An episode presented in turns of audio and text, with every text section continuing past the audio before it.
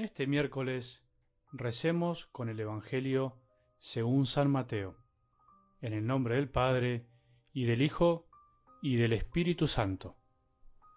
Cuando Jesús se dispuso a subir a Jerusalén, llevó consigo solo a los doce, y en el camino les dijo, Ahora subimos a Jerusalén, donde el Hijo del Hombre va a ser entregado a los sumos sacerdotes y a los escribas. Ellos lo condenarán a muerte y lo entregarán a los paganos para que sea maltratado, azotado y crucificado, pero al tercer día resucitará. Entonces la madre y los hijos de Zebedeo se acercó a Jesús junto con sus hijos y se postró ante él para pedirle algo. ¿Qué quieres? le preguntó Jesús. Ella le dijo, Manda que mis dos hijos se sienten en tu reino, uno a tu derecha y el otro a tu izquierda. No saben lo que piden, respondió Jesús. ¿Pueden beber el cáliz que yo beberé? Podemos, le respondieron. Está bien, les dijo Jesús, ustedes beberán mi cáliz. En cuanto a sentarse a mi derecha o a mi izquierda, no me toca a mí concederlo, sino que esos puestos son para quienes se los ha destinado mi Padre.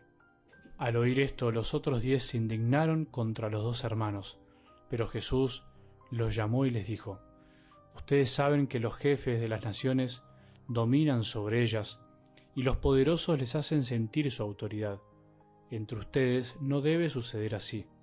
Al contrario, el que quiera ser grande, que se haga servidor de ustedes. El que quiera ser el primero, que se haga su esclavo. Como el Hijo del Hombre, que no vino para ser servido, sino para servir y dar su vida en rescate por una multitud. Palabra del Señor.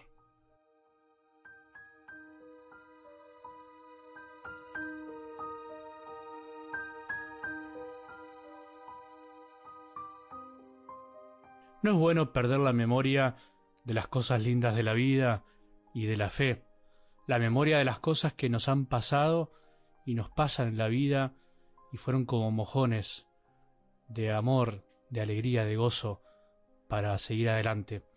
¿Te acordás que el domingo hablábamos de eso, de las transfiguraciones, o sea, de esas manifestaciones que tuvo Jesús para con nosotros?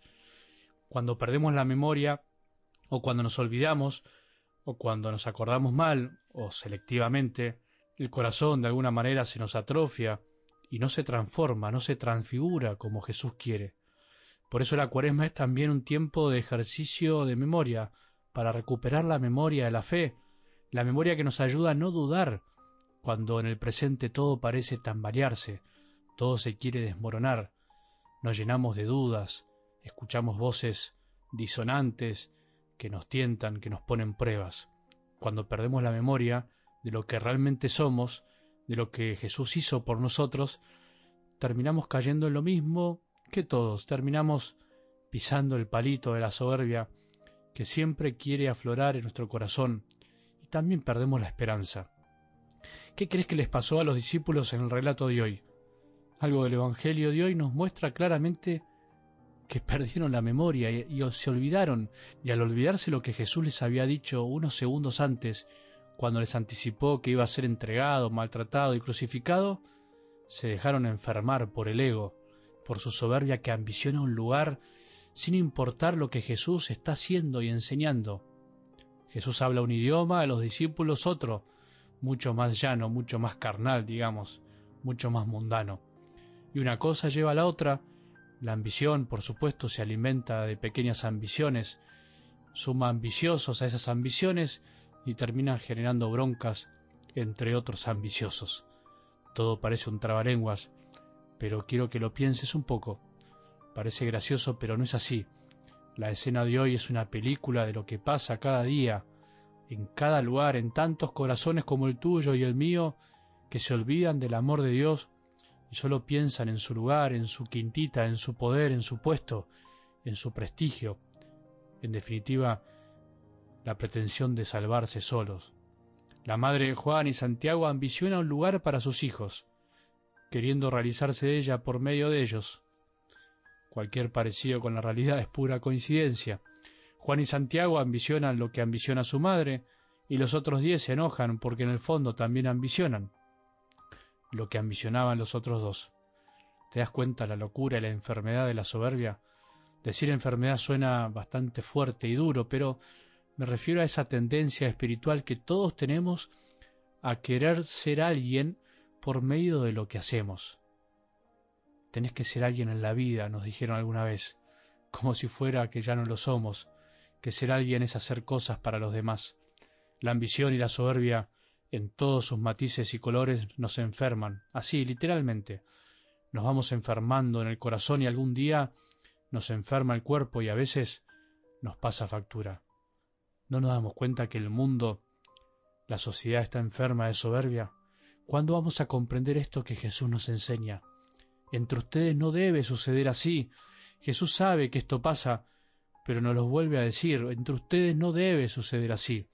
No podemos hacer en la iglesia lo mismo que se hace afuera, lo mismo que hace todo el mundo, lo mismo que pretende hacer nuestro corazón porque no estamos ajenos a esa enfermedad. No podemos porque hace mal, enferma a todos.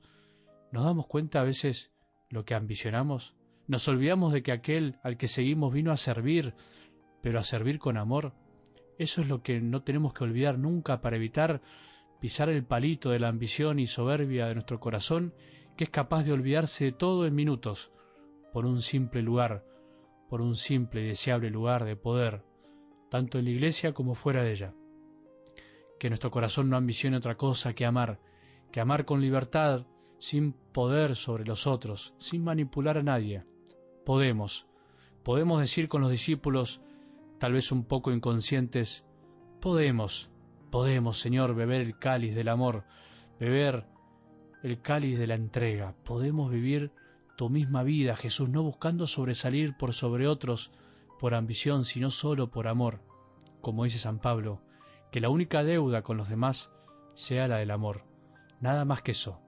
Jesús se encargará de purificar nuestros podemos, a veces un poco egoístas, y por eso tomó el podemos de Juan y Santiago y finalmente los llevó a donde él quería, a que entreguen su vida por amor a los demás. Aunque nuestros podemos sean un poco impuros, digamos con todo el corazón, Señor, Puedo beber tu cáliz, puedo llevar la misma vida que vos llevaste por mí, si me entrego con amor y por amor, como vos me enseñaste. Que tengamos un buen día y que la bendición de Dios, que es Padre misericordioso, Hijo y Espíritu Santo, descienda sobre nuestros corazones y permanezca para siempre.